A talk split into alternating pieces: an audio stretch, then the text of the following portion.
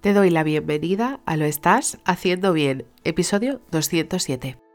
Hola, soy María Moreno, psicóloga perinatal, y este es un programa donde hablamos sobre todo lo relacionado con la búsqueda del embarazo, embarazo, parto, posparto, crianza y duelo perinatal. Tu espacio donde aprender y crecer juntas, pero sobre todo recordarnos que lo estamos haciendo bien. Como ya sabes, en mariamorenoperinatal.com estoy a tu disposición para trabajar juntas las herramientas que necesites, desde tu búsqueda del embarazo hasta la crianza. Además, si has sufrido una pérdida, no estás sola. Estoy aquí para ayudarte a avanzar desde ese sufrimiento hacia el agradecido recuerdo. Hoy es martes 24 de enero de 2023 y vamos a hablar sobre el reflujo y el tercer trimestre. Por fin te quedaste embarazada y estás súper contenta. Como sabes, tu bebé se está desarrollando perfectamente y tu cuerpo le va haciendo el espacio que necesita para que crezca.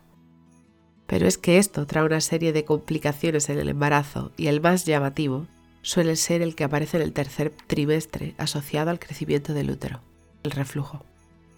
El reflujo gastroesofágico, como se le conoce a nivel médico, eh, que produce acidez de estómago o pirosis, ocasiona muchas molestias, pero sobre todo los hace en el tercer trimestre de embarazo. Esto, aparte del crecimiento del útero, también sucede porque se produce un aumento de la hormona de la progesterona en nuestro organismo, haciendo que el tono muscular se reduzca, dando entre otras cosas al reflujo debido a que no se pueda llegar a sellar bien el esfínter. Los síntomas físicos del reflujo aparecen casi en el 50% de las embarazadas, teniendo una mayor probabilidad si lo has sufrido en embarazos anteriores. La sensación es como de una quemazón que tenemos en la garganta y que recorre diferentes partes de nuestro órgano digestivo, ¿no? la parte del esófago que puede llegar a obligar a quien padece este eh, reflujo tener que dormir sentada debido a que si se tumba los síntomas empeoran muchísimo. Es cierto que puede haber diferentes grados, ya sea una leve molestia de quemazón después de una comida copiosa, o también podemos regurgitar ácido amargo sin que exista una náusea o un vómito previo. Lo importante es que detectar de que esto sucede es comenzar a ver cuáles son nuestros hábitos alimenticios y nuestro estilo de vida, teniendo que modificar aquellas que hagan más propensa la aparición de estos desagradables síntomas o incluir conductas que puedan mejorarlo.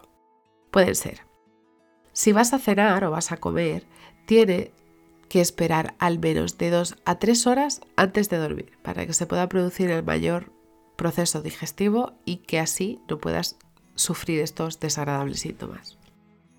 Pues tienes que evitar comidas que te puedan provocar acidez, como puede ser el limón, el vinagre, pero también las comidas con mucha grasa, fritos, el chocolate, incluso el café o el té. Lo ideal es no consumir ningún tipo de alcohol ni fumar, porque aparte de que aumenten el riesgo, también pueden dañar a tu bebé, obviamente.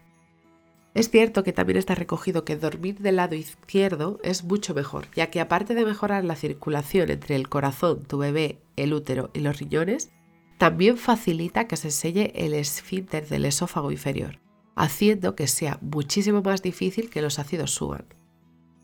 Aparte, también se invita a que se pueda levantar un poquito el tronco con unas almohadas, unos 10-15 centímetros serán suficientes, ya que también así podrás evitar la subida de estos ácidos.